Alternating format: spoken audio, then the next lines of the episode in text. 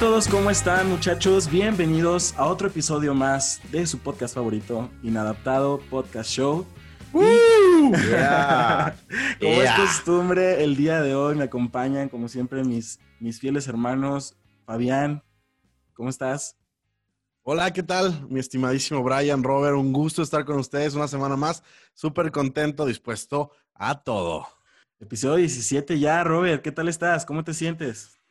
Hola, ¿qué tal? Brian, Fabián, con el gusto de siempre, amigos, de acompañarlos aquí en un episodio más, el 17, súper contento a darle. Exacto. Pues miren, como ya vieron en la portada, muy probablemente ya lo están viendo, tenemos un súper invitadazo, pero antes de eso, queremos recordarles que nos pueden encontrar en todas las redes sociales como Inadaptado Podcast Show.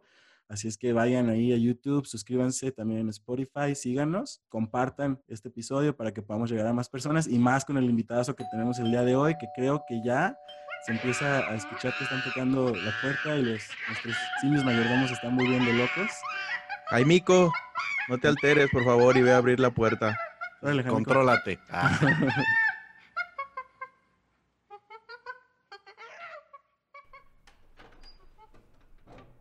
Oigan, como que me vio feo el Jaimico, ¿eh? No, como que no, reconoció. según esto estaba maestrado, pero todavía se nos revela de repente. Sí, estamos todavía leyendo el manual de instalación. A ver, eh. yo, había escuchado esa frase de que chango no mata chango, pero sí me vio feo y dije, eh, somos de los mismos, vato. Sí, sí, pues sí. Todavía extraña a Yesaya, ese Jaimico. ya sé. Se acostumbra a nosotros que estamos un poquito más morenitos, Leo. Pues bueno, muchachos, como ya vieron, Leo Lozano está con nosotros, está en la iglesia de Inadaptado Podcast Church. Leo, bienvenido. Bienvenidazo. Gracias, chavos. Gracias por, por invitarse y rebajarse a, invitar a alguien como yo acá. Este, nada, de eso. Es un honor, mi estimado. Sí, totalmente, Leo. Una figura también dentro del podcasting cristiano, Leo Lozano. Tenemos el honor de que nos haya dado la oportunidad de, robarle un poquito de su tiempo y pues compartir más que nada ideas sobre, sobre la, la, escritura. Nosotros tenemos un lema de que no tratamos de edificar, tratamos de hacerlo una plática lo más relajada posible si en el proceso sale la edificación, que es muy seguro, pues qué padre, ¿no? Que nuestros escuchas, nuestro auditorio se pueda llevar una buena enseñanza, un buen aprendizaje de todo esto. Ya, platicando como gente normal. Bueno, difícilmente estamos clasificados como gente normal, pero, pero lo intentamos. Es normal. Eh, esta, es la cosa, es que no hay nadie normal en este mundo, ¿verdad? La que es cuando quieres pretender que sí. Así es. Exacto. Pero bueno, Leo, platícanos un poquito como, como podcaster, ¿quién es Leo Lozano? Pues Depende. diría, diría un buen amigo. Sí, diría un, buen amigo de nosotros que, que todo es gris. Entonces, es cuestión de perspectiva. Este, para mí, yo soy nadie eh, eh, en esto. Estoy empezando apenas en, en, este rollo del podcast. Comencé en marzo del año pasado, entonces tengo un año y medio más o menos. Y sí, eh, bueno, soy regio, Monterrey, Nuevo León, aquí Arriba los rayados. el rayado tigre. Ya empezamos mal. Ah, tigre, tigre, tigre, hay, nomás un equipo grande en, Nuevo León, se llama Tigres. ok, cierto. Declaraciones fuertes, señores. Sí, sí, sí. Ah, ah, empezamos a empezar con todo, ¿no? diciendo la, diciendo la verdad. Eso. Pisando fuerte. Este, sí, Regio, este, pero ya tengo nueve años este, en Houston, Texas, entonces estoy por acá. Y bueno, hace un año y medio me aventé a, iniciar este rollo de sacar un podcast y todo. Y bueno, pues, ahorita ustedes hablaban de, de, su episodio 17 y se siente chido cada que graban, ¿a poco no? Sí, este, es increíble. Y, algo que me, me, encanta a mí de, de este rollo de, del podcast es que pues no hay reglas. Entonces yo cuando empecé, empecé un episodio cada 15 días y trataba de hacerlo con que súper cortito de menos de 20 minutos porque empecé con una cuenta gratis en SoundCloud. Entonces dije, pues que me duren esas tres horas que, que nos dan gratis. y hasta que después fui descubriendo otras opciones y todo y, ya me dio con que más libertad, este, hacerlo más semanal y de repente, no sé, me pegó la locura y empecé a grabar dos episodios por semana, tres episodios por semana y sí, ahorita ya tengo casi 150, entonces estoy un poquito enfermo. Una máquina, ¿eh? Sí, sí, sí, pero, pero está bien chido. O sea, algo que, que de lo que más me ha gustado de este rollo es la comunidad que se forma alrededor de esto, ¿no? Entonces, es algo padrísimo. Empezar podcast me ha dejado de los mejores amigos que, que tengo. Entonces es una bendición enorme y aparte el estar conociendo gente nueva como ustedes en este caso. Ah, Entonces gracias, eh, Leo. eh, es algo que neta te abre puertas de una manera bien, bien, bien chidas que, no sé, de alguna otra forma no, no hubiera pasado, ¿no?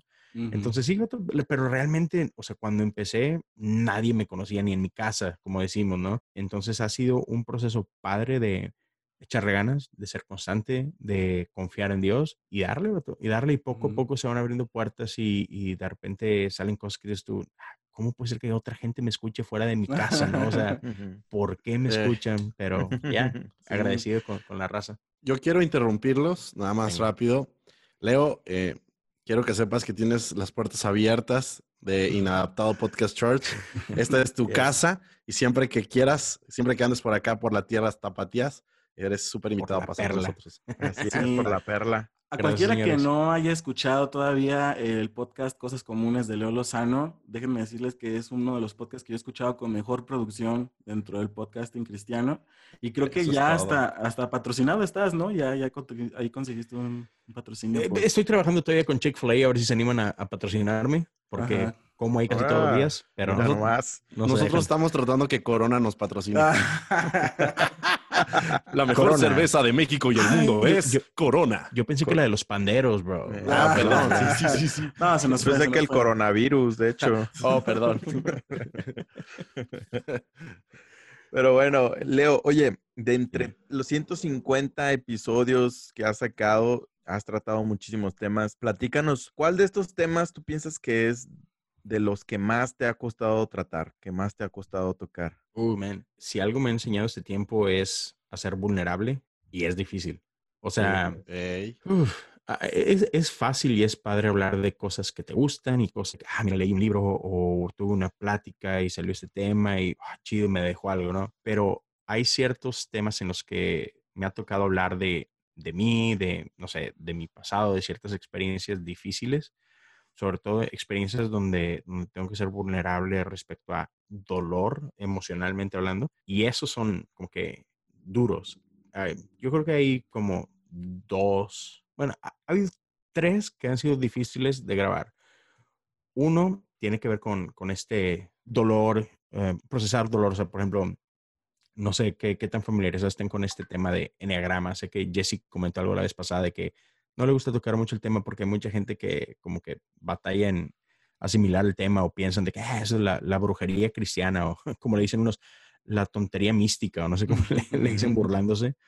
Este, pero bueno, yo soy el 3, soy un 3 en el ene- enneagrama. Entonces, una particularidad de, de nosotros es que huimos, de- bueno, no huimos del dolor, ese es el 7, pero el 3 como que lo ignora, ¿no? Trata de no lidiar con, con dolor, ¿no? Y yo soy eso. Entonces, hace tiempo saqué un episodio de donde hablé de eso, ¿no? De, de cómo para mí fue difícil. El año pasado murió mi abuela y, dude, para mí fue así como que esconderme detrás de responsabilidad porque me pidieron toda mi familia que yo fuera quien asumiera este rol de pastor y dirigiera el velorio y el servicio funeral y todo el rollo. Y nadie, así como que yo, ya como que tratando de involucrar a la familia, tíos, primos, etcétera.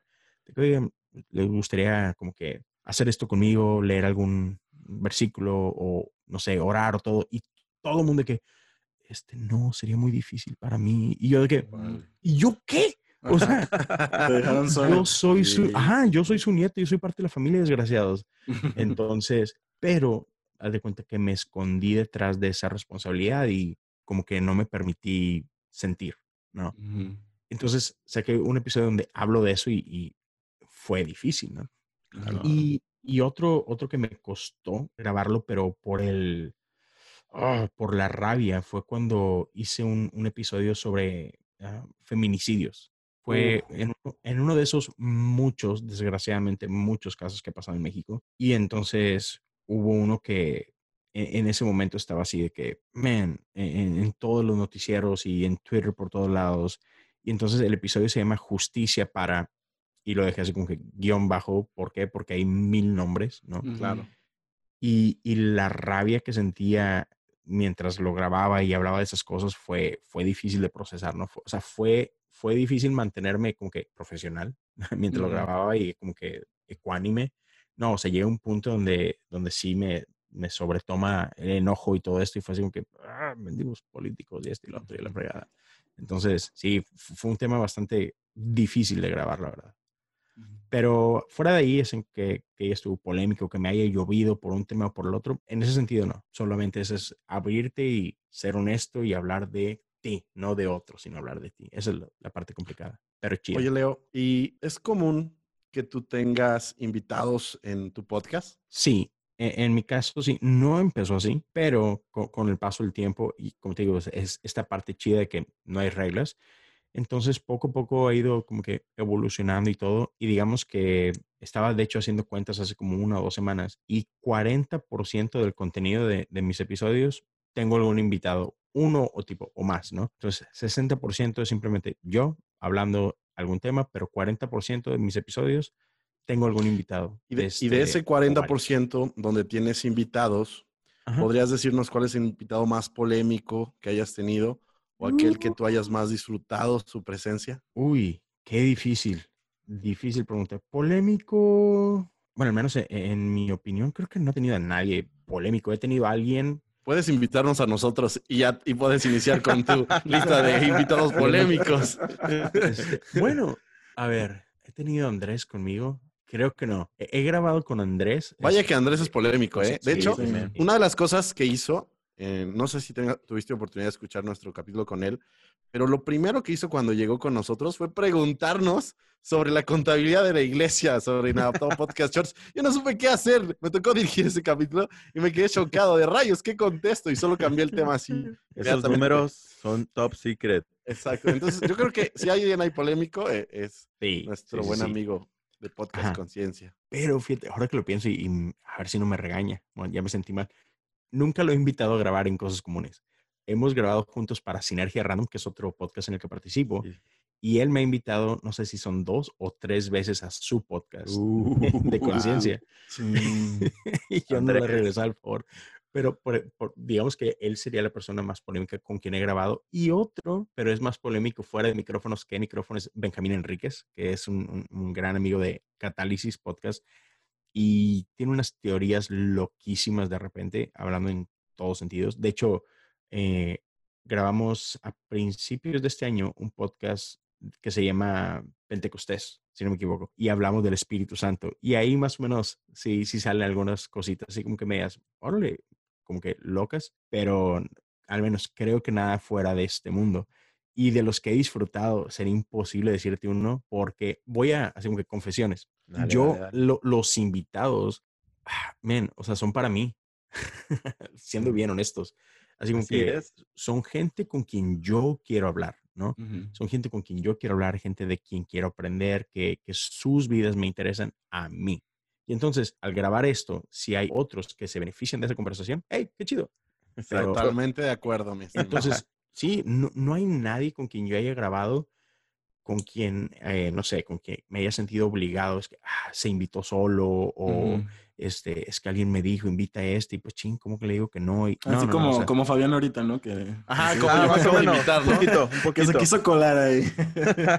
Ok, ok, no. Siempre no, pues. Este, Entonces, la verdad, todas, todas las he disfrutado un chorro. Cada, y de hecho, una, una ocasión Jesse me preguntó de que, Mato, ¿hay alguna que no disfrutes porque siempre dices lo mismo? Y que y yo, dude, es que neta sí los he disfrutado mucho. Qué padre. Entonces, sí. eh, Si no, ¿por qué lo invitaría a grabar? No, X Así es, totalmente. Fíjate, Leo, que yo ya me di un poquito el tiempo de investigar sobre el enneagrama. Ya hice mi, un test rápido ahí en, en- en internet y sale que soy 5 con, con un poquito del 9. Entonces Ah, ahí ok. soy A investigador. ver, ¿qué significa con- eso? De- con déjame te regaño. Dale. No, e- es que, sí, pa- para, si hay alguien que, que está escuchando, consejo número uno, no hagan un test. Ajá. es, una, bueno. es una pérdida de tiempo. Ah, ¿Para qué, para qué de hablador? Yo en su momento, nada, nada más de curioso, llegué a hacer como tres y en los tres salgo con tres cosas diferentes. Ajá. Incluso, miren, eh, ah, man, por eso me encanta eh, el tema. Hay, hay gente que habla del enneagrama que no tiene ni idea qué es el enneagrama, pero les, encanta opinar y entonces dicen que es una basura y que es el horóscopo cristiano y que es la mensada mística y bla, bla, bla. chido. Pato, no has leído el enegrama. Y normalmente casi toda esa gente que critica el enegrama, escucha los argumentos que dan y es, dude, neta, o sea, no sabes nada. El, su opinión lo dicen, es que no sirve por esto. Así como que, ah, de hecho, el enegrama es lo opuesto a eso, así de fácil. Así como que eh, la intención del enegrama es totalmente opuesta a lo que tú crees que es, ¿no? Entonces, yo pensaba, cuando empecé a leer del enegrama y todo, y leí un libro que les recomiendo a todos que, que quieren empezar en eso y que, tienen curiosidad, El Camino de Regreso a Ti. Es un libro súper digerible, muy bien informado, pero muy práctico. O sea, más que teórico y todo, va como que muy al grano y es muy fácil identificarte y todo, ¿no? Entonces yo pensaba que era un 7 y, la realidad es que el 7 y el 3 se parecen mucho. Y miren, ahí le va. Yo sé que Jesse habló un poquito de esto, pero no, no, no tanto. Ah, algo que me encanta del Enneagrama y que tiene mucho de diferente con cualquier otra herramienta de personalidad es que la mayoría de las herramientas de personalidad se enfocan en lo que haces, en lo que te gusta o en lo que no te gusta. El enneagrama se enfoca en las intenciones de lo que haces. Y eso cambia todo. Entonces, el 3 y el 7 en la superficie se parecen mucho, pero las intenciones son muy diferentes. Entonces, yo por, no sé, de un año pensaba que era 7 y andaba por el mundo, eh, sí, soy 7, soy 7, soy 7. Y después, digo, tengo un, grupo de amigos este, muy cercanos con quien a todo el mundo le gusta y practicamos mucho y todo. Y, otra vez, después de un año de conocernos y de interactuar y muchas pláticas, me dicen, dude, eres lo que tú me digas menos siete. Y yo, ¿qué? No, o sea, no me digas eso. ¿Cómo? ¿Por, ¿Por qué dices eso? Y empezaron a platicarme y, cada uno diciéndome, es que, dude, mira, esto y esto y esto y esto, pa, pa, pa. Entonces, como que no me suena que seas un 7. Y yo, ah, chis, no puede ser, pero a ver. Y entonces empezamos a tener pláticas, pero pláticas vulnerables. Este, no pláticas a la defensiva, ni mucho menos, sino realmente abriendo el corazón y es, a ver, ok, dices esto, déjame examinar un poquito. Yo nunca había pensado si soy así, si hago esto, oh, viendo hacia atrás y... Total, platicando, escarbando adentro en el alma profundo, miedos, inseguridades, este, cosas por el estilo, ya caí en cuenta, ¿sabes qué? Soy tres, dude. No puede ser. Incluso mi esposa que, no, no es cierto. ¿Cómo? Yo, sí, no manches. Entonces, hacer un test no te va a llevar a ningún lado. Lo que le recomiendo, si, si alguien está interesado, es lee un libro, ten muchas pláticas contigo mismo y con gente que realmente te conozca. Por ejemplo, si, usted es alguien, usted está casado, ten pláticas con tu esposa, no tengas miedo de, ir adentro, de escarbar, de otra vez, de examinar muy bien tus intenciones y tus miedos. hay una cosa que se llama la herida de la infancia, ¿no? Y ahí podrás llegar a poco a poco descubrir qué eres y qué no, y a lo mejor cambia. Fíjate que con esa mente no lo hice como una introspección tan profunda, simplemente como quería adentrarme un poquito al tema porque no sabía realmente qué era. el, podcast pasado, Yesaya nos presentó ese concepto, por lo menos a mí. Y dije, ah, voy a hacerlo por curiosidad y hice un test como de... es, es bueno, o sea, por, por, un lado se empieza siempre, ¿no? Entonces, Mira, podemos, podemos sentarnos un día, leemos todos los perfiles y yo te digo cuál es, Brian. Va que bronca. Ah, cálmate. sí, bien fácil, dice. Claro. Y, aprovecho, por ejemplo, si, si, si a ustedes les interesa o hay gente que le interesa, uno de mis mejores amigos, Julio Navarro, del podcast Línea Curva, tiene dos series buenísimas sobre el enneagrama. Denle una checada, denle una escuchada. En Instagram sigan a Soy Mi Tipo. También tiene muy buenas herramientas y muy buenas cositas. Entonces, ya, son algunos, algunas herramientas por ahí que gente que le interese puede, puede checar. A que va, gracias.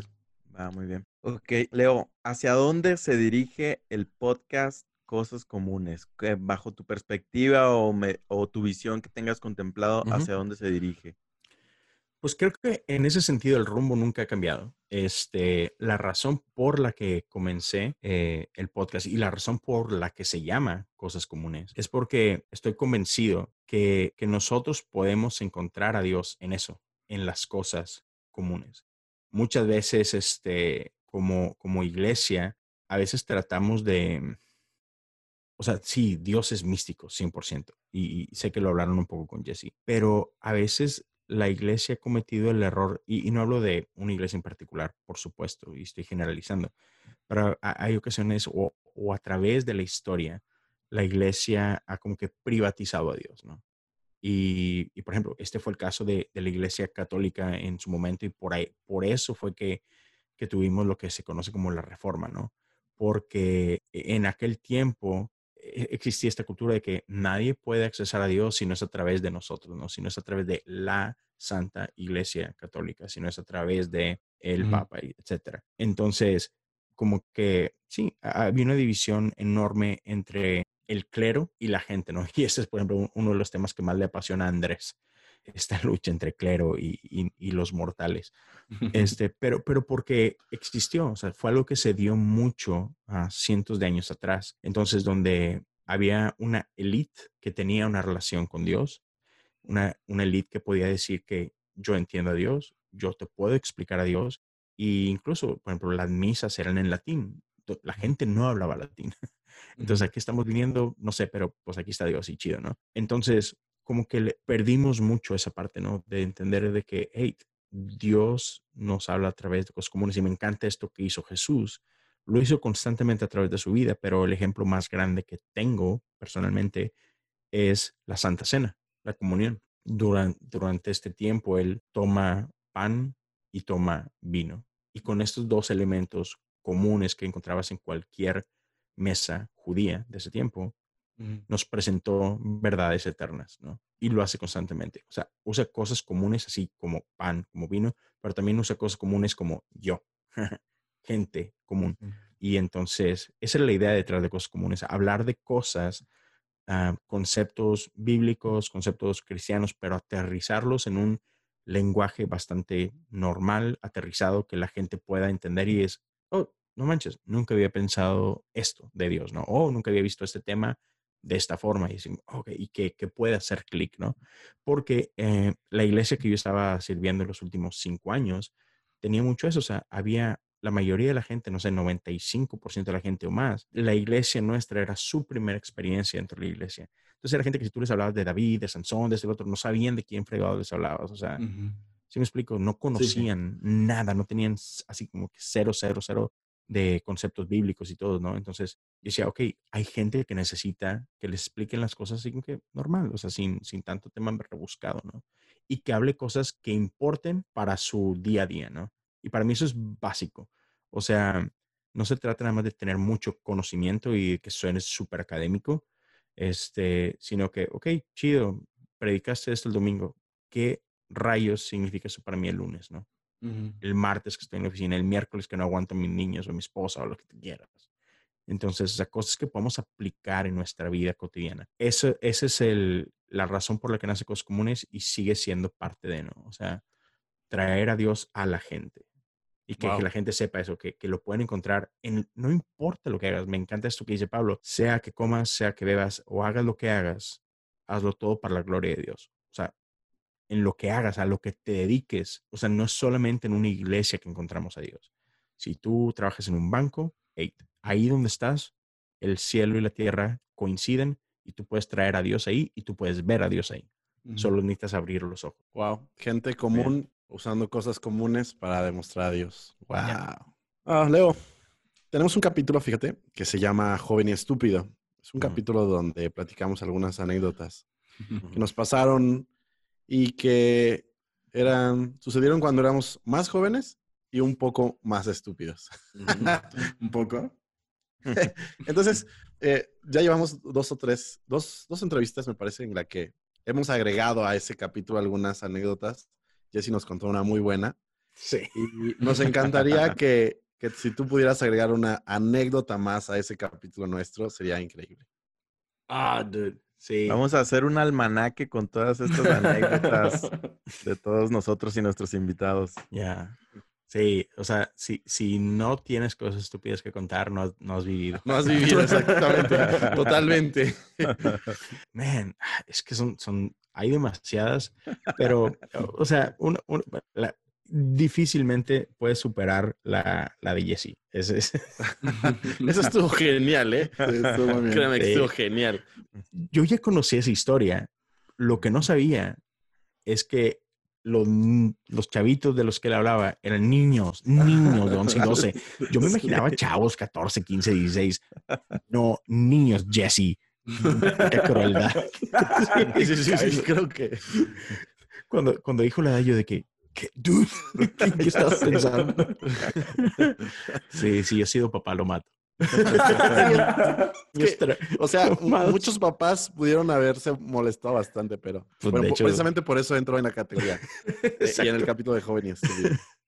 Este, entonces, imposible eh, eh, sobrepasar esa. Pero eh, más, más que estupideces, son, son estupideces así como que eh, no, no tan, tan locas como esa, pero por ejemplo, yo, antes de cuando todo estaba en México, yo era parte de un grupo alabanza que muchos de nosotros tocamos en la iglesia, este, pero aparte teníamos entre varios amigos de diferentes iglesias un, grupo y salíamos mucho a tocar este, fuera de la ciudad, incluso en la ciudad, pero a nosotros nos encantaba ir a los lugares donde nadie más iba.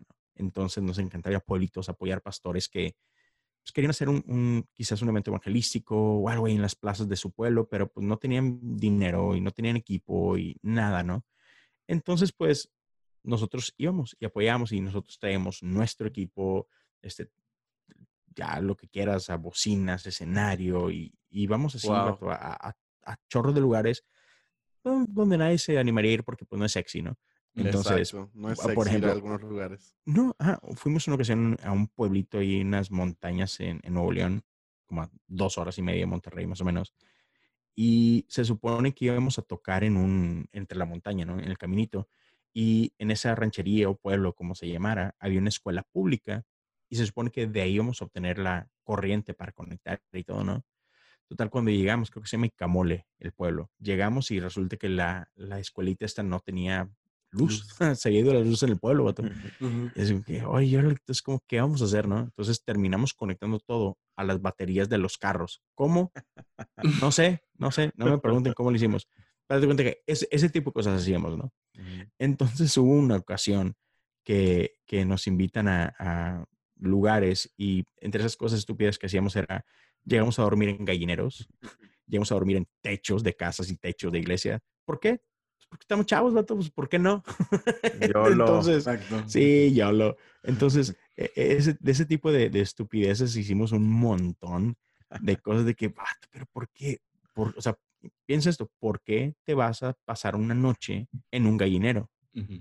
Pues porque iba a ser una buena historia para contar un día, ¿no? Y pues sí, o sea, Como Franco Escamilla, solo por la anécdota. por la anécdota. Exacto. Así, vato. Por cierto, ah. pronto tendremos a Franco Escamilla con nosotros. Nah, se parece nada más, se parece. parece. Ah, el vato que decía Jesse. El amigo Jesse. Ah, pero ese tipo de cosas hasta se disfrutan, honestamente. Cuando lo estás Sí. haciendo para servir a Dios, la verdad que es algo muy padre. Sí, sí, sí, sí, está, sí está chido. Pero bueno, Leo, gracias por la anécdota. Queda registrada en este capítulo de Inadaptado Podcast Show y también para nuestro almanaque de invitados y sus anécdotas. Pero bueno, entonces, terminada esta pequeña entrevista, Leo, vamos a pasar ahora sí que al tema principal. Fíjate que se me hizo bien interesante porque yo ten- tenemos una lista como de temas que, que ya queremos tocar y hay muchos que todavía están en lista de espera. Y yo no había escuchado tu último podcast, el de Círculos de Gracia. Entonces, Ah, ok, ok. me, me di la tarea de escucharlo y, y este tema ya, había- ya lo había escogido, pero no había escuchado ese último podcast. Entonces, Ok. Cuando lo escucho, me quedo así de, chin, queda perfecto para el tema a, a como yo pensaba desarrollarlo. Entonces, este, ahorita tú, tú mismo vas a ir dando, te, te vas a ir dando cuenta, vas a decir, nada, este compa se basó en mi, en mi episodio para... Nos lo volamos de ahí, señores. No, no, no, está bien, está bien. Entonces, de, de todos modos, creo que es un muy buen tema, eh, nada más que yo lo quiero abordar desde la perspectiva del prejuicio que uno a veces puede cometer con otros hermanos, ¿no? Entonces, vamos, vamos a darle entrada primero al tema y les quiero hacer una pregunta. Cuando una persona llega a los pies de Cristo y nace de nuevo y se empieza a llamar a sí mismo cristiano, ¿qué es lo que sucede después, no? Porque cuando no conoces del Evangelio, te dan como una serie de pasos. ¿Sabes qué? Arrepiéntete, ora a Dios y congrégate. Pero luego, ¿qué es lo que sigue? Pues hay como dos maneras de verlo, ¿no? ¿Qué es lo que para nosotros sería ideal y qué es lo que realmente pasa, ¿no? Y yo pienso que qué es lo que realmente pasa, particularmente, bueno, yo fui muy niño cuando conocí el Evangelio, pero digamos a partir de que tomé conciencia y, y de verdaderamente entregué mi vida a Cristo, lo primero que, que pasa en mi vida es que quieres estar en todos lados, quieres servir acá, servir allá, quieres vivir en la iglesia prácticamente y te la pasas todo el tiempo ahí en el, en el templo, te, te apuntas para una cosa, te apuntas para otra y todo, todo es nuevo, ¿no? Como tú dices, todos los conceptos choquean, ¿no? Es mucha información, es mucha, todo nuevo, esto no es así, esto no es allá. Y me toca verlo con varios amigos o amigas también que, que llegan nuevos al Evangelio. Para mí el proceso cuál es, llegas, conoces de Cristo, te renueva como criatura y como pensamiento y quieres absorber todo como esponja. Entonces, para mí es como el primer proceso. Llegas, tu vida cambia, al menos tu perspectiva cambia. Tu vida puede ser que paulatinamente empiece a cambiar, pero lo primero que para mí es, es que como esponja empiezas a absorber de un lado y de otro y, y como que uno tiene pocos filtros o poco criterio para, como que todo, todo lo absorbes como cierto, ¿no? Nada te cuestionas, creería yo. Es una parte. Yo creo, amigos, que cuando conoces a Cristo, y siempre lo he pensado, empieza una segunda vida, pero como en términos de una segunda infancia. Muy parecido a lo que tú dices, Robert. Cuando conoces a, a Jesús, todo es hermoso, todo es rosa, las iglesias son increíbles, los cristianos son fantásticos, los servicios son lo mejor que te puede pasar, quieres estar en todo, amas a todos. Hay, hay una, unas gafas rosas en tus ojos, ¿no? Y obviamente todo quieres aprender, todo quieres conocer, hay demasiada energía en ti. Pero como en todo niño, conforme va adquiriendo conocimiento o va pasando el tiempo, va llegando a lo que se llama la etapa de la adolescencia. Yo siempre he dicho, siempre que veo a un cristiano eh, nuevo, súper, súper contento, digo, mmm, ni sabe, ahí viene la adolescencia cristiana, que es un proceso bien complejo porque puede venir un alejamiento, o puede venir todavía mayor intensidad, o puede venir algo de rebeldía, algo de desacuerdo con Dios, enojo con Dios, desapegos, etcétera. Muchas cosas que son naturales de la adolescencia natural del hombre, pero en un proceso cristiano me parece que se aplica. Y obviamente después de eso, pues vendrá tu juventud y después tu adultez. Creo que es, es un proceso normal. Pero para esa adolescencia, pues pueden, pueden tomar años, ¿no? O sea, ah, claro, hay gente que no sale de la adolescencia cristiana. Hay gente que, digo, y hay gente que no sale de la infancia cristiana. Qué bueno, ¿no? Qué bueno que se vivan rosas. Que llevan el primer amor, ¿no? También. Pues, Exactamente. Aunque creo que es difícil mantenerse en el primer amor, creo que es más fácil quedarse en la adolescencia cristiana o en la juventud cristiana que en la infancia. Lo que dice Fabián tiene, tiene mucho sentido. O sea, creo que o a todos nos ha pasado o todos tenemos amigos que, que han vivido eso, ¿no? Y incluso hay quienes juegan entre ese, esa infancia y esa adolescencia y se la pasan brincando entre una y otra. O sea, porque a cuánto no nos ha pasado, por ejemplo, viviste ese primer amor del que hablas y después empiezas a pasar por esa adolescencia y empiezan a venir ciertas dudas y cosas por el estilo y pues, no sé, y rebeldías normales de una adolescencia, pero luego vas a un campamento o vas a un congreso y no hay, realmente no es que exista una maduración, o sea, no, no, no, no sales de la adolescencia hacia una madurez, sino que solo te regresas a un primer amor. ¿Por qué? Porque está basado solamente en sentimiento, en, en experiencia, pero no hay raíces.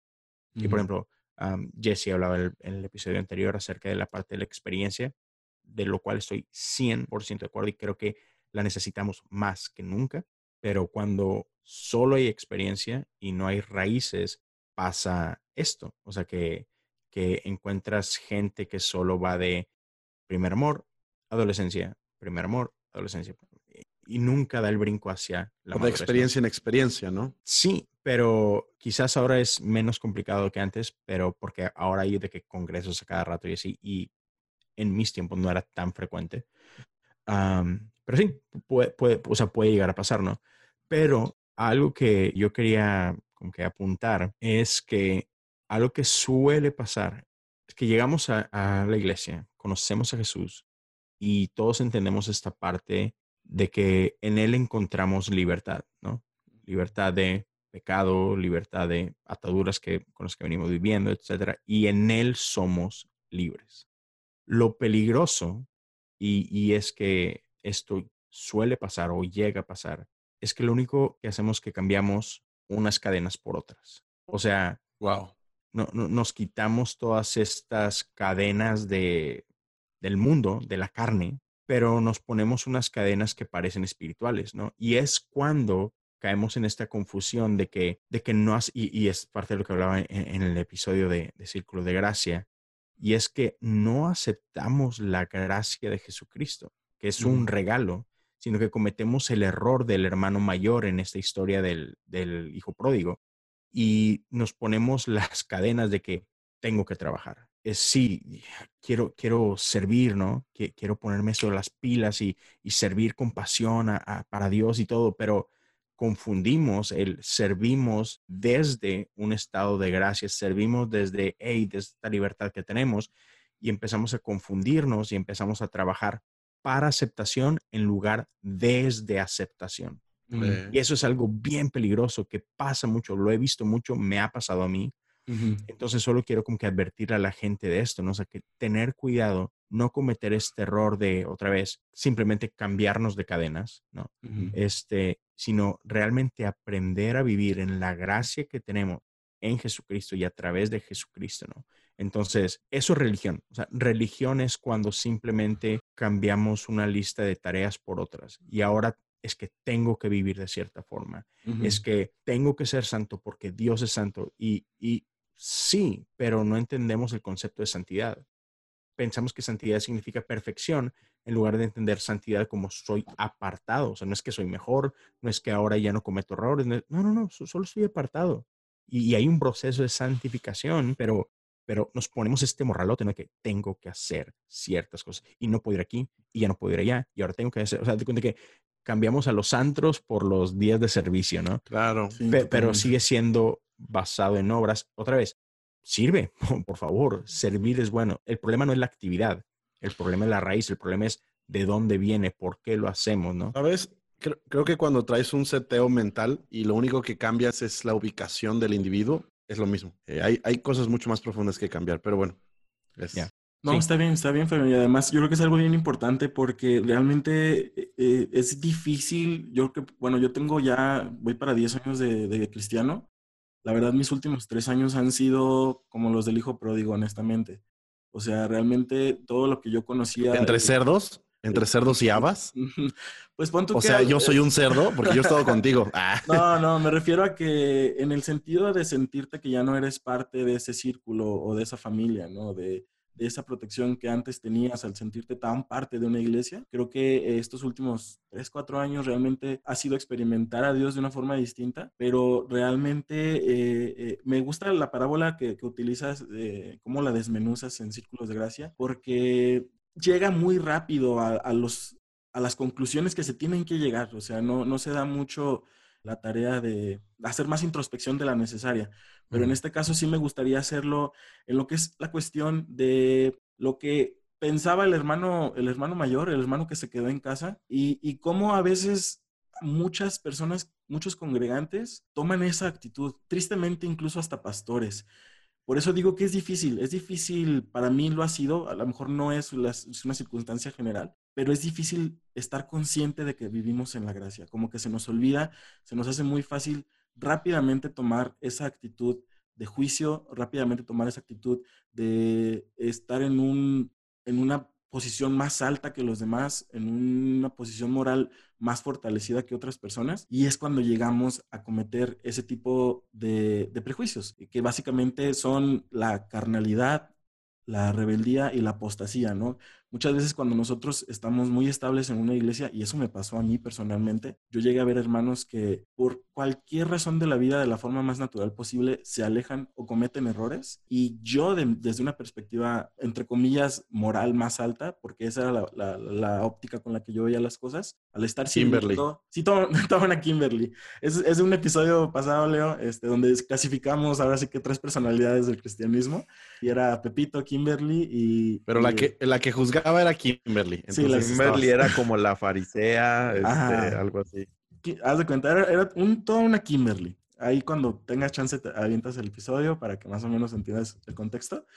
Pero yo era una persona que juzgaba mucho a, a, los demás y decía, no, pues este compa es un carnal, es un rebelde, o incluso llegué a, ver personas que ya nunca volví a ver y dije, no, pues ya apostató. O sea, son cosas que a lo mejor dices de una forma muy ligera. Sí, creo que, creo, exactamente, creo que a veces lo decimos de forma muy ligera porque no usamos bien el concepto real, ¿sabes? Creo que conviene en este punto, no sé si traes las definiciones exactas de Sí. cada uno de estos Bueno, conceptos, amigo. No exactas, tengo lo que yo considero lo que es la definición de cada una de esas cosas y ya ustedes me dicen si están de Ah, acuerdo. va, y las o- cotejamos, las cotejamos. Ajá. Sí, porque por ejemplo, carnalidad, yo creo que hay un mundo de diferencia entre carnalidad que alguien de un tipo de iglesia o cierta iglesia o cierta cultura Sí. tiene a la que alguien de otro tipo de iglesia, de otro tipo de cultura dentro del mismo cristianismo tiene, ¿no? Pero Entonces- nomás vete a Wikipedia o sea, y te dicen que es lo que. Exactamente. A ver, a ver, Brian, ¿qué trajiste Déjenme, como a ver, carnalidad? déjenme ahora aquí el Wikipedia, no, no se crean. Aquí yo le puse, la carnalidad para mí procede de la vieja naturaleza, como hablamos, ¿no? Naces de nuevo, Dios te da una, una nueva naturaleza, comienzas como que a ser bebé, pero todavía traes, todavía traes lo otro, o sea, me encantaría decir que aceptas a Cristo y ¡pum! ya eres obra terminada, ¿no? Pero la verdad es que no es así. Estás en un proceso, cometes errores, la riegas. Entonces, la carnalidad es como que esos destellos todavía de tu vieja naturaleza surgen de impulsos meramente instintivos, sensoriales, irracionales que comúnmente tienden hacia o como objetivo hacia lo placentero. No sé qué piensan ustedes. O sea, para mí eso es para mí eso Suena bastante carnal, bien. ¿no? La cosa, la cosa es que yo creo que nadie se deshace jamás de su carnalidad. Porque si la definición de carnalidad es darle placer al cuerpo, digo, hasta un chocolate, una cerveza el fin de semana después de un trabajo bajo el sol, todas esas cosas te causan placer, ¿no? Entonces, obviamente, hasta dónde permites, ¿no? Que, que el placer de tu cuerpo te vaya dominando. E- Esta es la diferencia, creo que entre los que se dejan llevar y los que, pues, nada más le dan piquetitos. Pero es que eh, a lo que voy es esa definición que dijiste tú, ¿no? Darle placer al cuerpo. ¿Realmente es malo eso? O sea, o es tiene- que, es que hay, hay placeres que pueden, que ofenden a Dios. Hay placeres del cuerpo sí. que ofenden a Dios y placeres del cuerpo que no lo ofenden. Que de todos modos te hacen daño a alguno de ellos, ¿no? Pero, pero cuerpo. no es la raíz, ¿no? O sea, si hay unos que sí y otros que no, entonces la raíz de darle placer al cuerpo quiere decir que eso no es lo que ofende a Dios. ¿Estamos de acuerdo? Ah, no, no, no. Pero eso se le llama, esa es la definición de carnalidad. De hecho, aquí yo tengo una definición que dice gusto o placer sexual que produce la carne, el cuerpo humano. O sea, gusto por darle, por darle al cuerpo lo que quiere.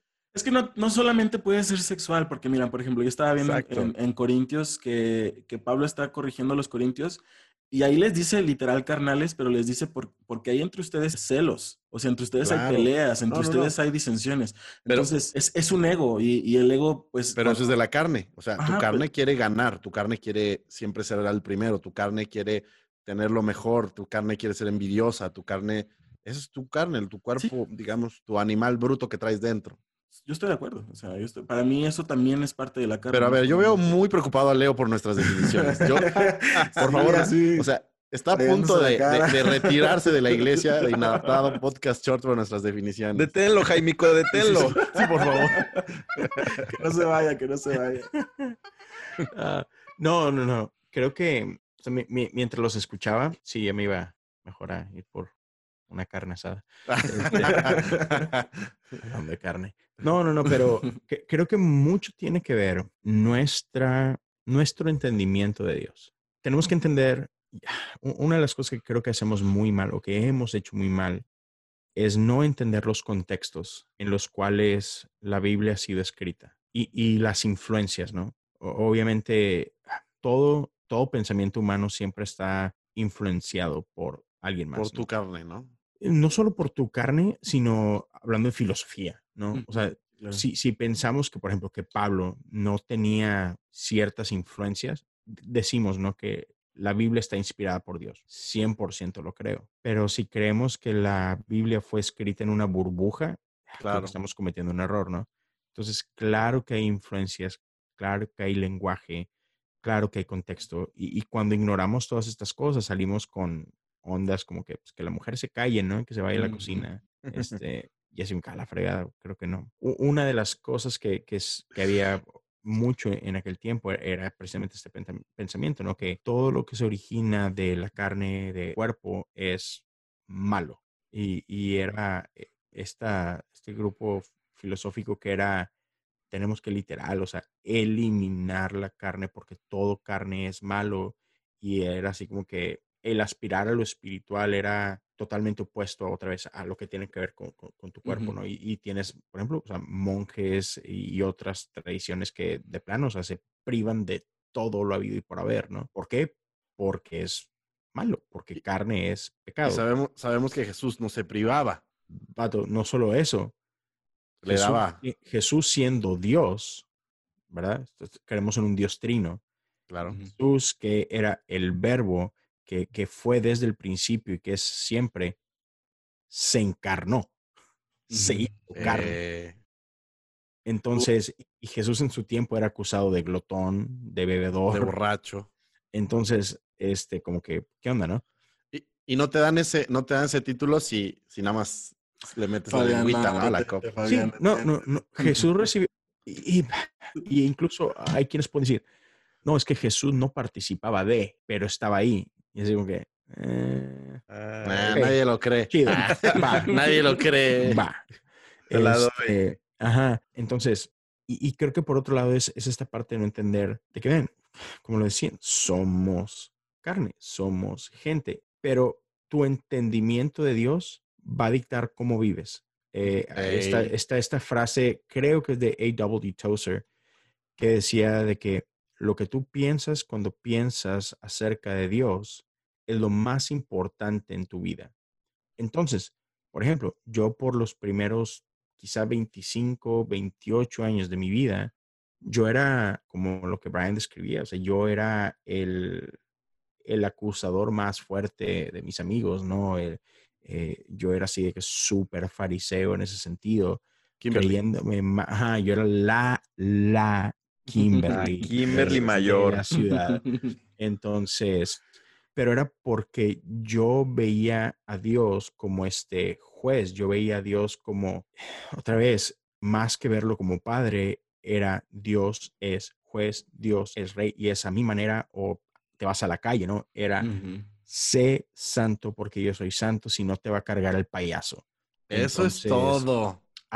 Yo así lo veía, vato. Y, Sí, y No, no, no, no. No, no. Y es que me identifiqué contigo porque ese era, ese era el dogma bajo el cual nos, Sí, nos, lleva, seguíamos todos. exacto. Y, y era un tormento, de verdad. O sea, tú vi, levántate, sé un niño y sé un adolescente y sé un joven bajo ese, Y una vida de yugo y hipocresía. va a ser una locura. Totalmente. Sí, y, y, y era un vida. lleno de hipocresía porque, Eh, y por ejemplo, vida. Yo lo sufría 100% y, y lo, lo, he hablado en alguno de mis episodios y fue un- uno de esos súper difíciles de hablar porque yo soy el mayor de, de mis hermanos, ¿no? Entonces, crecer como el, el hijo mayor siempre trae una cierta presión, ¿no? De que eres el mayor, eres el ejemplo, tienes que siempre, así como que marcar el paso, ¿no? Y entonces, cuando yo llego a la iglesia, y yo siempre fui como que niño bueno, entonces yo pensaba que me mantenía perfil, ¿no? De niño bueno. Y, y la realidad es que hasta mis 16, 17, 18 años, realmente yo era un niño muy bueno, o sea, muy bien portado, este, ni novia tenía, y esto y aquello, pero llegó un momento donde, digamos que probé las mieles del pecado y... dude, es- Vámonos, recio. o sea, es que una vez que lo pruebas, no hay, no hay vuelta atrás, o sea, vale Eh. queso. Es, ¿Por qué practicamos el pecado? Pues porque es rico, si no, no lo haríamos. Porque está chido. Claro. Está chido, es, es, es en el momento, ¿no? Y, Sí, claro. y e- y eso pasa mucho, o sea, que, que no tenemos una perspectiva eterna, tenemos una perspectiva muy Claro. terrenal. Entonces disfrutamos el, el- el ahora. Hoy me arrepiento de demasiadas cosas, vato. Y, si pudiera regresar el tiempo, no haría 99% de las cosas que hice en, en cierta etapa, ¿no? Pero, por ejemplo, yo jamás le confesé a mis amigos un montón de cosas que hice. ¿Por qué? Porque yo sabía que, que el momento que ellos supieran que yo hice tal o cual cosa, o sea, yo iba a perder así como que Tu estatus. membresía, sí, membresía, estatus, todo. Tu aura. Entonces, ajá, exacto, yo, yo era el líder de alabanza, líder de jóvenes, tú, ¿Cómo que hiciste eso?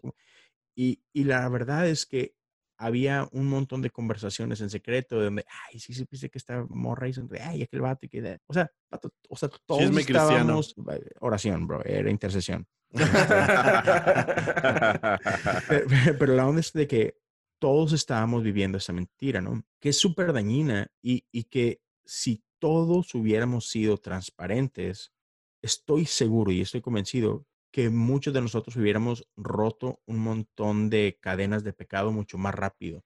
Sin embargo, claro. porque todos lo manteníamos en secreto, prolongamos esa miseria, prolongamos ese estilo de vida que no es lo que Dios quiere. O sea, no, no estoy con esto diciendo sí a la carnalidad. No, no, no, no, no. Pero si no decimos las cosas como son y le damos el nombre correcto, van a tener un poder que no deben de tener sobre ti. Entonces, hay cosas malas, 100%. Hay, hay cosas malas que no tenemos por qué hacer.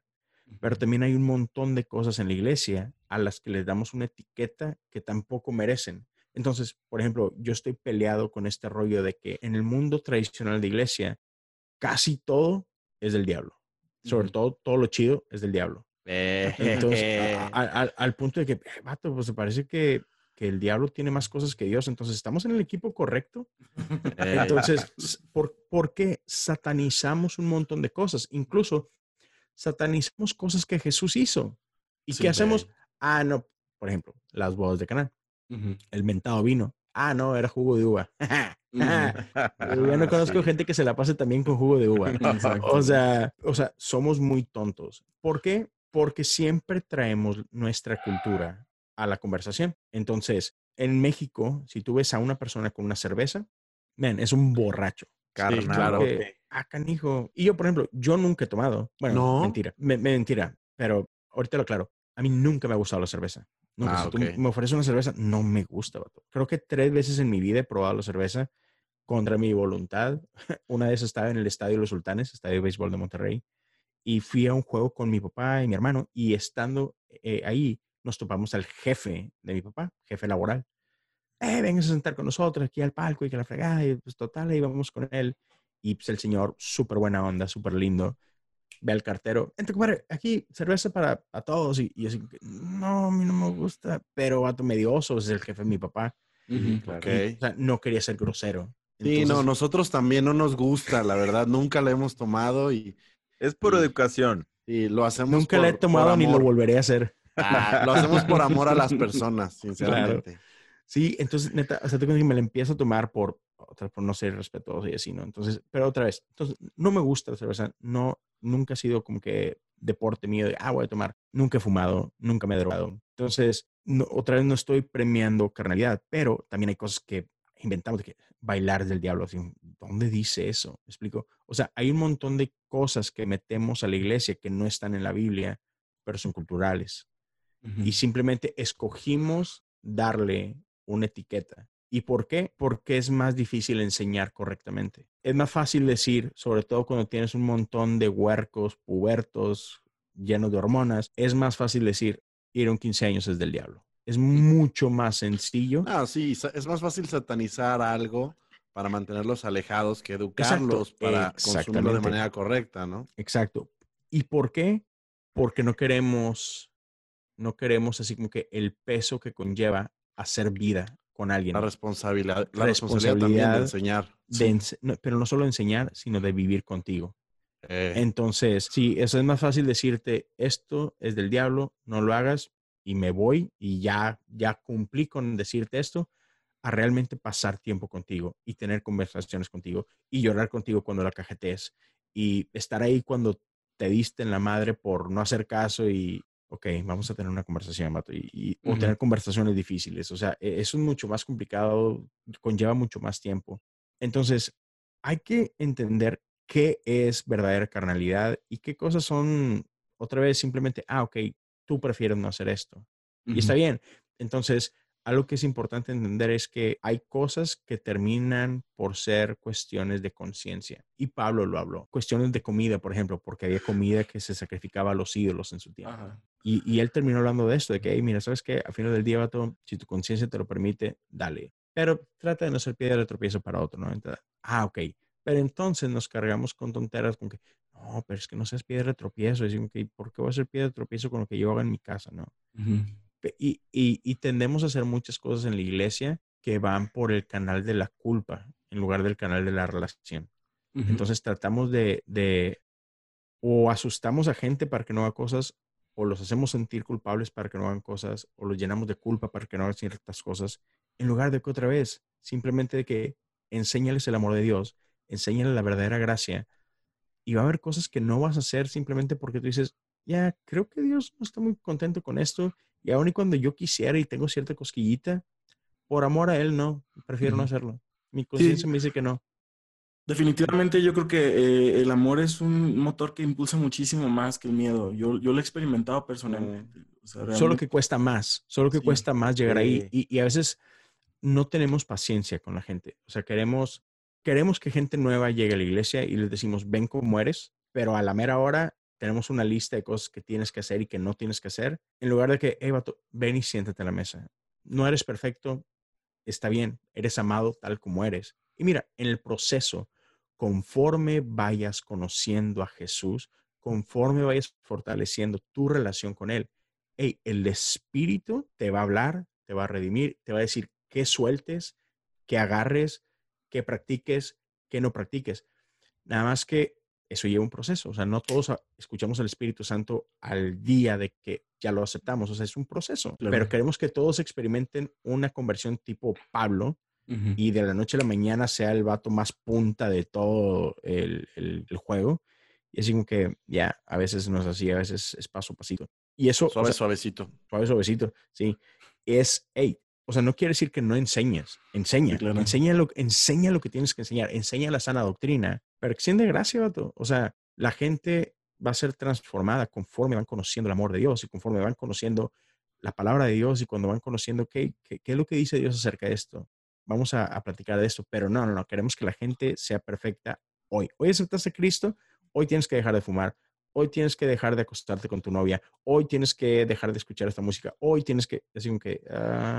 sí, poco a poco nos vamos convirtiendo en jueces que para cuando te das cuenta ya eres más positivo que, que la, la, figura más juiciosa de Dios, ¿no? sí, se, se, vuelve a, se vuelve a que, hey, realmente en este cotorreo, sí importa lo que tú haces, no importa lo que hizo Jesús en la cruz, importa este, cómo te portas. y lo que entonces por horas y sabes qué, Leo, creo que hay demasiada gente en las iglesias preocupada más por lo que hacen los integrantes de la misma que por demostrarle amor a los demás. O sea, no sé cuándo estaba viendo, si hoy o ayer, unas predicaciones de personas escandalizadas, ¿no? Por la forma en la que se hace iglesia actualmente, donde según ellos no marcamos no somos tan rigurosos o no llevamos doctrina tan ruda al púlpito porque eh, ellos quieren que, corrijamos a la gente y que cambie su manera de vivir lo más rápido posible y, critican mucho la forma en que se, se predica hoy día, ¿no?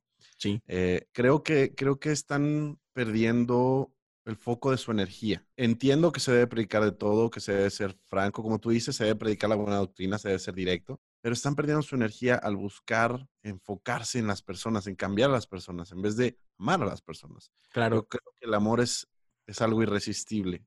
100%. Y cuando alguien se siente amado, dice, ¿qué puedo hacer para continuar siendo amado, para seguir, o, para ser más amado, sentirme más amado? Y no que esté ponderado a tu, a tu actuar, ¿no? Pero obviamente, si el pecado nos aleja de Dios y buscar honrar a Dios en todos nuestros, los aspectos de nuestra vida nos acerca entonces hay una conexión de amor más fuerte. Y es que al final de cuentas, o sea, eh, creo que Brian fue el que lo dijo de que eh, o sea, el amor es una, es una herramienta mucho más fuerte que, que, el miedo y todo. Es, yo estoy casado, no sé ustedes cuál sea su, su estado civil, pero por ejemplo, cuando empiezas a tener una relación con, con, una chica y todo, este, y empiezas a conocer a, a, tu novia, etcétera, incluso a tu esposa, porque es un proceso de seguir conociendo a tu esposa, ¿no? De repente te enteras que nunca te lo había dicho tu esposa cuando eran de novios porque pues, este, sí, le da pena lo que tú quieras, pero una vez que te casas, ya se caen todos los pelos de la lengua, ¿no? Entonces, de repente tú dices a tu esposa de que me cae tan gordo que hagas esto cuando nos sentamos a la mesa, no sé, ya siempre tienes que estar viendo un partido de fútbol. Eh, sí. este, pero otra vez, o empieza, empiezas a conocer a tu esposa o tu esposa a ti y te vas dando cuenta que, uh, no le gusta tanto esto, uy, no le gusta aquello. oh, odia, que me, odia que me ponga esta camisa o esa. ¿Y qué haces? Le pones esa camisa por macho. no, bueno. Pero, empiezas, empiezas a hacer cosas diferentes por amor a ella o ahí empiezas a hacer cosas diferentes por amor a ti. Nadie te obligó, no era que, es que si, te vuelves a poner ese mendigo jersey de los Tigres, me voy a divorciar de ti. No, no, no, o sea, no te lo tiene que decir. Mi esposa ama a los Tigres, por cierto. Eso es todo. Pero, pero o sea, sí llega a haber cosas que tú empiezas a notar en, en tu pareja y por amor a tu pareja dices, ¿sabes qué? Ya, creo que voy a hacer esto diferente. Otra vez, por amor, solo que lleva más tiempo. Claro. Eh, Totalmente. Y más esfuerzo, definitivamente. Al principio, o sea, al principio, por ejemplo, yo, yo odiaba correr, vato, con todo mi corazón odiaba correr. y una de las primeras veces, eh, bueno, los primeros meses andando de novios con, con mi esposa, ella en la universidad jugaba tochito. Era una atleta, mi mujer. Y entonces, y estaba gordito todavía. No tanto, pero sí, no, estaba así, ay, qué bruto, qué, papazote. Entonces un día me dice, hey, ¿qué onda? ¿Me acompañas a, correr a Fundidora, un parque ahí en Monterrey? Ya, pues, vamos. Jugué béisbol toda mi vida, he jugado soccer, ya, claro que puedo correr. Aparte, mi esposa es mujer y yo soy hombre, claro que puedo hacer.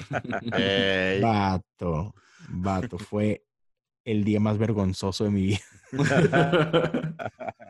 Empezamos, yo creo que le duré un minuto el paso y poco a poco me fui así como que haciendo más hacia, atrás y de repente yo volteé así como que, eh, ¿todo bien? Tú dale, dale. dale, dale. ahorita te alcanzo. Fue una humillación, vato. Pero pero ella lo disfrutaba, ¿no? Y poco a poco fue así como que, ok, hey, ella le gusta ir a correr, pues empiezo a ir a correr y pa, pa, Y llega el punto donde, va, amo correr, porque correr, cuando no salgo a correr es como que me siento mal que no fui a correr. Y no era, no era de que, ah, nació de mí, sino fue algo que fue, un gusto adquirido a raíz de algo que, hey, ella lo disfruta, ella ama correr y pum, me pasó. Otra vez, no pasó de la noche a la mañana. Es poco poquito, y ahí vas, ahí vas, ahí vas, ahí vas. Entonces, e, en el caso de nuestra vida cristiana, hay cosas que te pueden gustar. Y, y fíjate, me voy a atrever a decir algo. Y ahora a lo mejor gente que me regañe o que no esté de acuerdo conmigo. Dale, dale. Y todo. Pero, otra vez, creemos que alguien ama a Jesús o no ama a Jesús depende en lo que hace o depende de sus luchas. Déjame decirte que estando acá en Estados Unidos, hay, un ministerio que es muy común por acá que tiene que ver con adictos. Hay, hay, un montón de iglesias que tienen trabajos fantásticos con gente adicta. De hecho, la iglesia para la que yo trabajé por seis años tenía un servicio los sábados en la tarde que giraba alrededor de una comunidad de adictos. Tú ibas a este servicio y te encontrabas a gente fumando como chimenea en los pasillos, gente que terminaba el servicio y salían a, a, meterse un pericazo.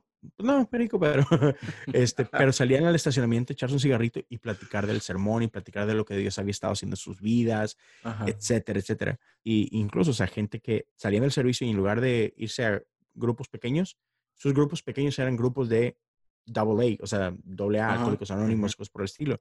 Entonces, gente que se iba a trabajar ahora en esta parte, ya, ya recibí la parte espiritual y todo, ahora déjame ir a trabajar con esta adicción que tengo. Pero, hey, sigo luchando con esta adicción, pero amo a Jesús y amo lo que Jesús está haciendo en mí. Entonces, no está peleada una cosa con la otra. Lo que pasa es que otra vez, vivimos en una cultura de iglesia que todo es blanco o todo es negro, todo es bueno o todo es malo. Y como dice el buen Andrés, todo es gris. Todo es gris. entonces, entonces, hey, sí, o sea, hay gente que se droga, que ama a Jesús. Yo creo que sí, solo que lucha. y, la bronca es que a veces somos bien insensibles en la iglesia y pensamos que la gente no sufre, pensamos que la gente peca por nomás por rebane.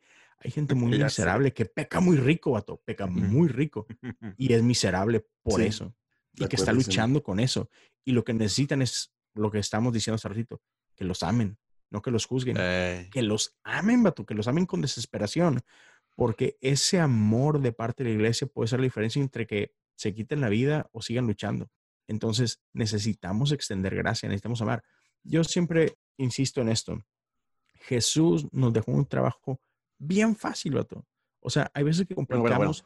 Bien fácil y bien complicado al mismo tiempo. Sí, totalmente. Pero vaya, ok, déjame cambiar la frase. Nos dejó un mensaje muy claro. Porque a eh. veces como iglesia queremos complicar demasiado y demasiados términos y, palabras súper rebuscadas, pero Jesús lo resumió así. Ama a Dios con todo tu corazón, con toda tu alma, con todas tus fuerzas. Segundo, ama a tu prójimo como a ti mismo. En esto se resume toda la ley. Y después, por otro lado, dice un apunte muy, muy sabrosón. En esto conocerán que son mis discípulos y que se amen los unos a los otros. Entonces, en ese sentido está muy fácil, o sea, está muy claro, pero nos cuesta tanto hacer.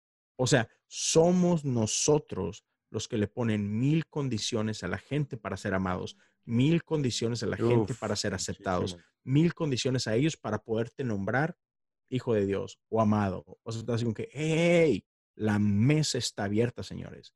La fiesta está preparada. Pásenla y disfruten. ¿Sabes qué creo, Leo? Que la gracia es el concepto más antinatural que existe. O- O sea, porque el, el ser humano y la gracia no son conceptos que pueden convivir en el mismo, en el mismo lugar, por así decirlo. Y creo que es por eso necesario un cambio de, de naturaleza para adquirir la gracia, para poder aceptarla dentro de tu ser y para mantenerla ahí. Porque de, todo- de otra manera la vas, la vas rechazando y la vas escupiendo. El mismo Pedro entendió la gracia y después la aventó un ratito porque ya quería que se circuncidaran los, los cristianos, ¿no? Y, y- y Ujú. otra vez Pablo lo regaña, ¡Ey, no andes obligando a que la gente vuelva Sí, al antiguo rudimento, ¿no? Entonces, creo que la gracia es súper antinatural y, y es solamente el sacrificio de Dios y, analizarlo y que Dios nos los muestre mediante la vida de otras personas es lo que nos hace comprenderlo con, con un proceso, ¿no? No es tan sencillo, sinceramente. Exacto. Y solo en ese momento podemos dar gracia, porque tú no puedes dar Lo que no gracia si, no, si no asimilaste gracia alguna vez. Si no la Claro. recibiste, no la puedes dar. Sí, y, y- y voy a regresar un- una vez más a, a esta frase de, de Tozer.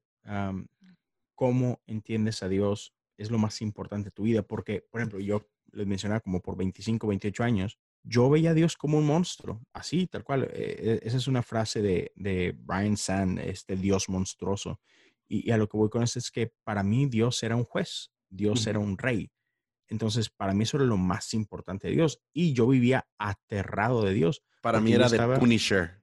Sí, sí, sí, vato, yo, yo estaba, otra vez, yo eh, en mis 20 fueron años muy oscuros, fue una vida sexual muy activa que no debía ser.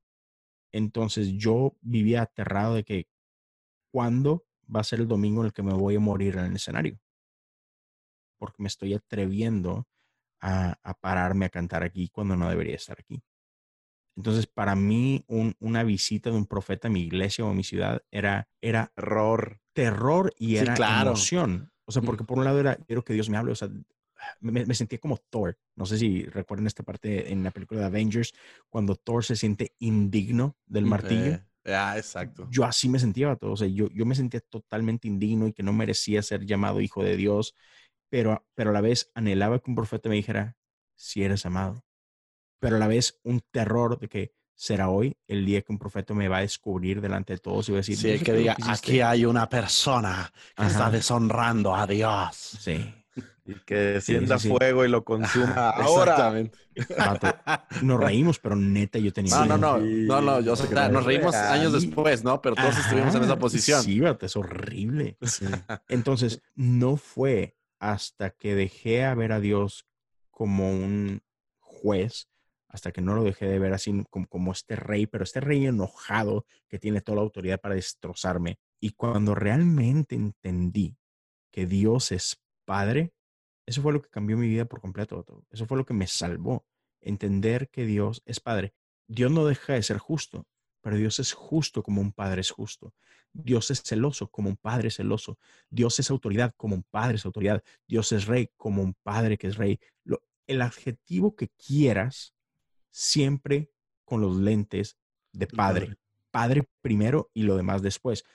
Y, y lo he hablado con mucha gente. o sea, y, pero, pero es que sí, Dios es Padre, pero Dios es justo. Y dicen que sí, tonto, La cállate. clásica, la clásica. Este, ajá, pero, pero para mí es este, ¿con qué seguridad puedo decir de que sí, todo lo que tú quieras, pero Dios es Padre? La respuesta es bien sencilla. Jesús. ¿Qué dijo Jesús? Olvídate qué, decía la ley, olvídate qué decía la tradición judía, olvídate qué dijo Jesús. Jesús para mí es teología perfecta y no solo eso, o sea, Jesús literal lo dijo varias veces. Él vino a este mundo simplemente para que nosotros pudiéramos ver al Padre como nunca lo habíamos visto. El Dios del Antiguo Testamento y del Nuevo Testamento es el mismo. La única diferencia es los lentes con lo que lo vemos ahora. Nosotros no entendíamos a ese Dios y le atribuimos un montón de cosas a ese Dios porque así lo entendíamos, no teníamos otra manera de verlo ni de entenderlo. Lo único que cambió fue nuestra percepción de él. Y Jesús vino para decirnos, ustedes han oído que fue dicho, pero yo les digo. Es una manera diferente de decir, ustedes creían saber de qué se trataba esto, déjenme les enseño. Eh, ¿Se explico? Claro. Y entonces Jesús constantemente lo que hizo fue apuntarnos al Padre. Si ustedes, y otra vez, la historia del Hijo Pródigo, los fariseos, los, los maestros de la ley, estaban emperrados, estaban enojadísimos, porque ¿por qué demonios está Jesús pasando tiempo con estos pecadores? Y Jesús, sabiendo lo enojado que estaban y por qué estaban enojados, fue que empieza a contar esta historia de Lucas 15. Este, invito neta a la gente que si pueden, dense una vueltecita, escuchen ese episodio. Pero básicamente es, es esta historia, o sea, es la historia del hijo pródigo, esta comparación entre el hermano mayor y el hermano menor, es la historia de Israel. O sea, Israel es los dos. Israel es un, es un pueblo que constantemente estuvo rechazando a Dios. El Antiguo Testamento es la historia de Israel rechazando a Dios y Dios corriendo por ellos. Esa es la historia del hijo pródigo. Entonces, solo que unos físicamente corrieron, el hijo menor, corrieron lejos del padre, cortando relación con el padre, y el hijo mayor se quedó en casa todo el tiempo. Pero cortando relación con el padre también. Exacto. Igual cortando relación, pensando que era su obra, que era su obediencia. Y él lo dice, cuando al final, al final de la historia, cuando llega Jesús a invitarlo, hey, ¿por qué no has pasado la fiesta? Sale toda la amargura dentro del corazón del hijo mayor y le dice, toda mi vida he trabajado para ti como un esclavo y te he obedecido todo y ni un perro cabrito me has dado a mí para mis amigos. Y el padre dice, oh, espérate, vato, todo lo mío es tuyo. Así que, ¿de qué estás hablando? Todo lo mío es tuyo. Lo malo de eso era el entendimiento propio que tenía el hijo mayor. Él se veía como esclavo. Él se sentía que no podía tomar nada de casa. ¿Por qué? Porque aunque estaba ahí, no tenía relación. Aunque estaba en casa con el padre, no se sentía familia, se sentía un trabajador más. Entonces, ¿cómo vemos a Dios? ¿Cómo vemos a Dios? Lo vemos como padre y, es lo que Jesús le está diciendo a los, a los fariseos. Señores, estos, estos pecadores, estos que ustedes llaman pecadores, estos recolectores de taxas, estas prostitutas, estos son como ese, como ese hijo que se fue, pero ustedes son como el hijo mayor. ¿Pero qué creen? A los dos los amo, de los dos soy padre y los dos están invitados a esta fiesta que acabo de hacer, los dos. Sí, pero uno se queda fuera. No sabemos. No, no, no. Eh, en, la, en, la, en la misma historia. Donde corta la historia. Sí, no, no. La, bronca es que uno está fuera. Entonces, es lo bonito, que Jesús no termina la historia, queda en el suspenso. ¿Por qué? Ese, es el por qué.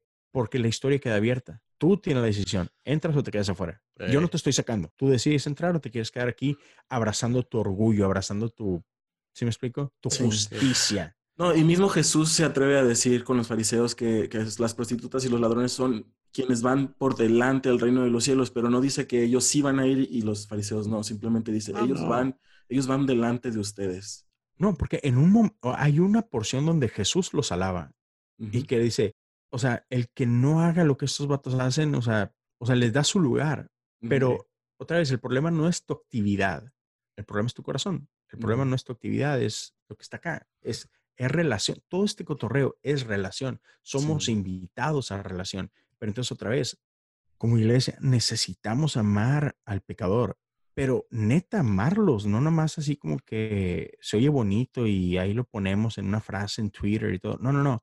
Amar al pecador es amarlo aun cuando está pecando. Sí. Entonces, ay, amamos al pecador, pero no al pecado. Y aun cuando sí, su pecado te puede incomodar o lastimar. Ah, ojalá te incomode.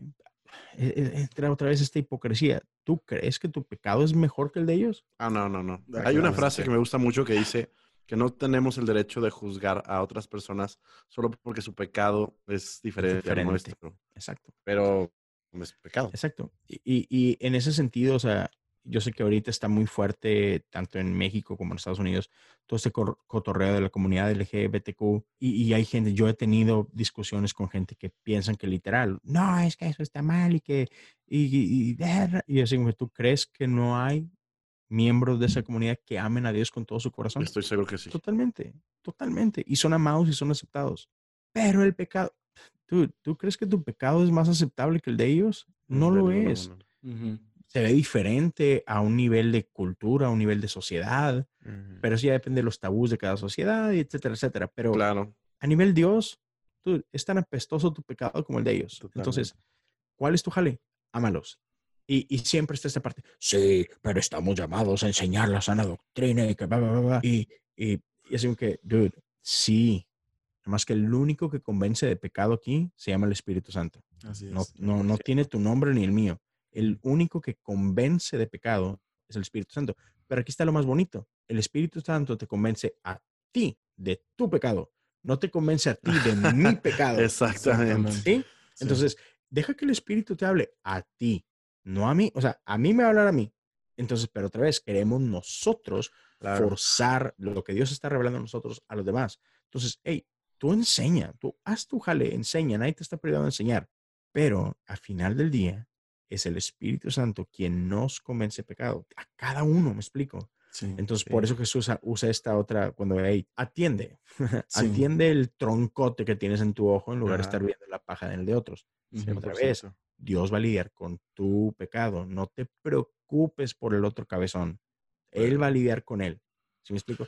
Dios es suficiente right. para lidiar con cada Leo, uno. yo tengo una pregunta que hacerte. ¿Qué le dirías a, a dos personas? A, a la persona que se sienta ahí, ese hijo pródigo que quiere volver, que ha sido juzgado en las iglesias y que tal vez ha salido herido, ¿qué le dirías a él y qué le dirías a ese hermano mayor que está a la espera de la- del regreso del hermano para ajusticiárselo? Sí, a justiciárselo. Ah, mira, empezaré a- al hermano mayor. Le diría, vato, relájate. El papá soy yo. Déjame, me encargo yo de mis hijos. ¿Ok? Entonces tú disfrute la fiesta, pásale, este, chido, sigue echando ganas, este, pero acuérdate que no se trata de lo que tú haces. Tú eres hijo porque yo soy tu papá, no porque tú te hiciste hijo solo. ¿no? Entonces, Ujú. por un lado, sin que aprende a amar, hijo. O sea, es tu hermano, aprende a amar, punto. Disfruta de esta casa, disfruta de tu familia. Este, pero no eres más hijo o menos hijo por lo que haces o lo que no haces. Entonces disfruta, relájate un poquito, respira, date una vuelta por Acapulco, lo que tú quieras, este, pásatela chido. Eh, pe- pero, sí se- sería mucho eso, o sea, así como que, hey, pato, chill, disfruta, man, tranquilo, la vida, la vida, disfrútala. Este, Jesús se la pasó muy bien en este mundo, entonces pásatela bien también tú. Pero, este, a, ese que ha sido lastimado, o sea, de entrada diría, hey, lo siento, man. Este, ese no es el corazón de Dios. Así que perdón, perdón por las veces que te hemos maltratado, perdón por las veces que te hemos juzgado, perdón por las veces que te hemos hecho sentir que no perteneces a este lugar. Y lo que diría es, toma en cuenta que esta gente que te ha lastimado es gente igual de imperfecta que tú. Entonces, no lo tomes personal, simplemente es gente que, está lidiando con sus propias cosas. Pero Dios te ama igual, man. Entonces, otra vez, no resientas a Dios por lo que nosotros hemos hecho en su nombre. O sea, otra vez, so- somos gente igual de imperfecta que tú. Este, ya, danos una segunda oportunidad. Y algo que, que iba muy relacionado con, yo sé que ni siquiera nos hemos metido en este tema, pero el tema que traías de rebelión, se nos olvida que hay más de una iglesia. Entonces, hey man, si te lastimaron en esta iglesia en particular, no es la única iglesia en tu ciudad, dale chance a otra, busca otro lugar, o sea, ah, man, es que otra vez so- somos humanos, me la regamos bien gacho, todos nos equivocamos bien gacho. Hay pastores que se equivocan horrible. Este, yo me voy a equivocar seguramente, por mejores intenciones que tenga yo, me voy a equivocar. Tarde o temprano me voy a equivocar con alguien, voy a lastimar a alguien. Y, habrá momentos de mi vida donde llegue a estar a lo mejor estresado por ciertas cosas y, voy a tomar malas decisiones como líder. Pero una cosa que tenemos que entender es que tú decides a qué iglesia vas, man. Y siempre, siempre estarán abiertas las puertas de Inadaptado Podcast Church para todos aquellos que no tienen a dónde ir, que han sido rotos y De hecho, manden sus ofrendas para construir el edificio. este, Estamos en ese Exacto, proceso. exacto. Todavía, Sí, no, todavía pero- no llegábamos a ese punto de pedir ofrendas. pero- Este, o sea, tú llegaste a una iglesia con tus dos patitas. Así como llegaste, te puedes ir. Y no te sientes mal por irte. Sobre espiritualizamos tantas cosas como esa. No, bueno, es que si Dios te trajo aquí es por, por una razón y, y Dios te quiere plantado en este lugar. Y, esa es la clásica, la de Sí, plantado. o sea, eh, no, y, y está bien, o sea, yo me dedico a esto, soy pastor, o sea, creo, creo en gente que está plantada, pero, pero yo no tengo ningún problema con gente que se va. O sea, yo quiero gente que esté aquí porque quiere estar aquí, porque encuentra vida aquí, porque se siente amada aquí y porque cree lo mismo que yo creo como, como líder que soy y entonces está dispuesta a jalar para el mismo lado. Ujú. Pero si hay alguien que, hey, en algún punto, man, este, tú pensabas que este era el lugar para ti y llegaste y algo te latió y, ah, chido, las primeras semanas fue, uy, está bien padre esto. Pero a lo mejor después fuiste viendo algunas cositas que no te latieron, man, con toda tranquilidad, vete a otro lado, man. Ahora, no hay, no hay iglesias perfectas, ¿eh? O sea, también eso creo que, lado. que todo cristiano llega a la madurez de que tiene que entender que así como cuando a lo mejor, y voy a cometer el error a lo mejor de decirlo, que cuando escoges a una novia, a una mujer, tienes que entender que hay cosas que decidir con qué cosas puedes vivir y con qué cosas no puedes vivir. Sí, Y así claro. pues tienes que serle a la iglesia. Yo me gusta esta iglesia, me encanta esta iglesia, pero tengo que decidir si con la- sus defectos puedo vivir o no. Y si decides que puedes vivir con esos defectos y seguir adelante y amar a Dios Claro. y servir a Dios ahí, le das, ¿no? Exactamente. Sí, o sea, ¿qué pesa más? Y, y- pero eso es una cuestión de madurez. Y, y hay gentes, hay gentes de entrada que son muy maduras y lo entienden rápido. Hay gente que le va a costar. Pero aún en eso, o sea, y estoy 100% de acuerdo con lo que acabas de decir. O sea, tenemos que entender que, hey, vato, este, vamos, o sea, somos imperfectos y, y no cualquier error es digno de que ya me voy, Ah, porque sí, no. me hicieron no sé qué. O sea, Ujú. hey, da- da- vato, tranquilo. Primero habla con gente, ¿no? O sea, otra vez, en relación, todo en relación. No tengas miedo de sentarte a platicar con tus líderes y, oye, esto como que no me latió mucho, ¿me puedes explicar por qué hicieron esto o esto? O sea, habla, o sea, Sí, somos claro. adultos, ¿no? Somos adultos.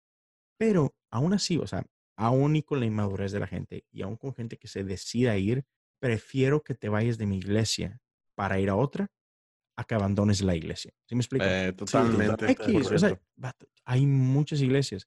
Ve y dale, date gusto, o sea, conoce, no hay ningún problema.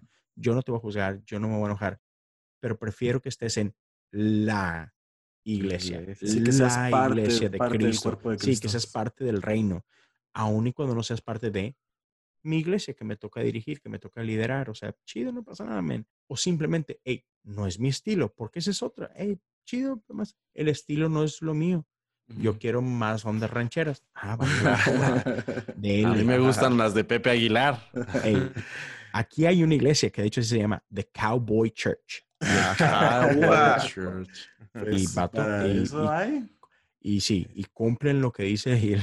Son El letrero. vaqueros, vato, sí, machín. Entonces, hey, para todos hay gusto. Entonces, se vale. O sea, se vale simplemente decir, hey, estoy de acuerdo con lo que enseñan. Estoy de acuerdo con, estoy de acuerdo con la, estoy de acuerdo con el liderazgo. Estoy, estoy, todo está muy padre, pero no me gusta el estilo. Se vale. Chido. dale, Totalmente. Claro, definitivamente creo yo que ojalá pueda encontrarme a lo la- en lo que me falta de mi vida cristiana con pastores con una mentalidad como la tuya. Definitivamente creo que hace falta muchísimo, muchísimo una apertura y una comprensión tan clara de la naturaleza humana, ¿no? Que sigue perseverando en nosotros hasta que Jesucristo mismo nos, nos, nos lleve a la perfección total, ¿no? Este, muchachos, conclusiones. Robert, has estado muy calladito. No, pues dando espacio a cada uno de Eh, ustedes, sí, sí, sí. Escuchando la cátedra. Sí. Pues yo lo que puedo concluir es que muchas veces, y es medio cliché, pero es cierto, tenemos actitudes de fariseos y no nos damos cuenta. Nos ponemos en, en un lugar que ni mismo Jesús se pone, no porque no sea merecedor, es el, el único que podría juzgarnos y él ante la prostituta al final le dice, ¿quiénes, ¿dónde están los que te juzgan? No, pues todos se han ido, señor. Él, él le dice a ella, bueno, ni yo te juzgo, o sea, ni él, que es el único que tendría el derecho, él es el que menos nos juzga. Entonces, dejémonos de poner en posiciones que ni siquiera Dios se pone hacia los demás de jueces. Eh, dejemos, soltemos esas piedras que tenemos en las manos y transmitamos lo que Jesús transmite, ¿no? Esa mirada de amor hacia la prostituta, hacia el recaudador de impuestos, hacia todos aquellos que se podrían ver como que estaban haciendo las cosas incorrectas ante los ojos del hombre. Jesús les, les da una mirada de amor y de, de abrazo y de, de, eres bienvenido aquí conmigo, eres recibido. Y al contrario, los únicos con los que Jesús fue recio, con los que Jesús fue violento, son con aquellos que se sentían en posiciones más arriba a sus ojos de ellos. Entonces, dejémonos de estar eh, tomando esas actitudes que no nos damos cuenta, de sentirnos superiores de manera inconsciente, porque cuando uno juzga es porque uno inconscientemente se siente superior.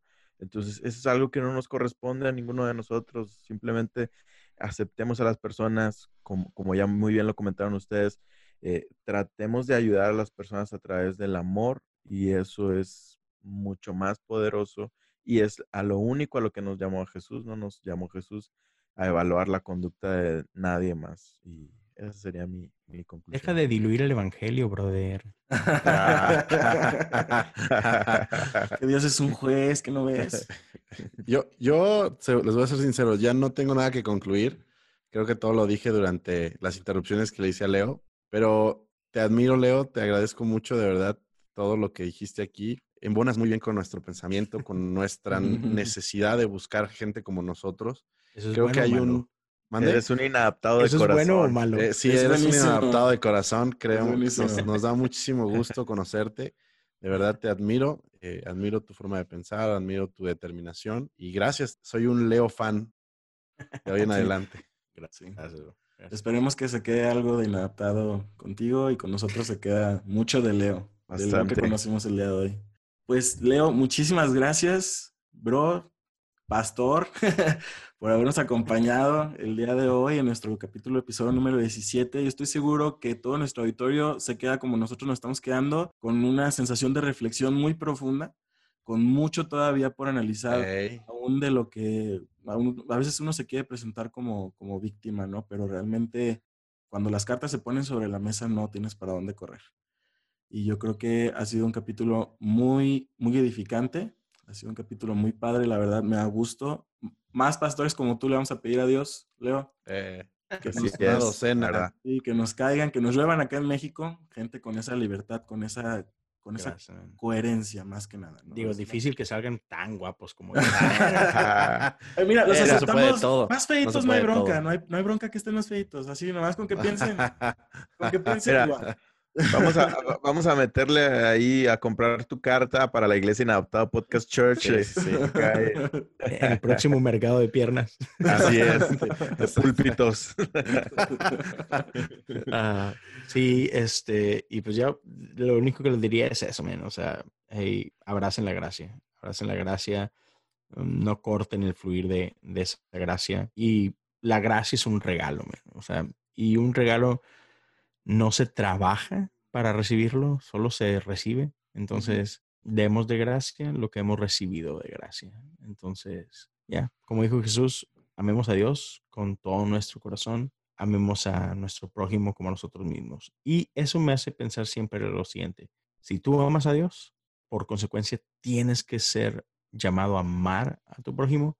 Si tú estás amando a tu prójimo, estás amando a Dios, una con la otra, ¿no? Sí, Entonces, si tú crees que estás amando a Dios y en ese proceso de amarlo estás lastimando gente alrededor de ti, revísalo, Mm, Revísalo. is wrong. revísalo. Y, y no te preocupes, o sea, y hay veces, muchas veces que pensamos de que, no, es que estamos siendo muy blanditos porque estoy amando a la gente.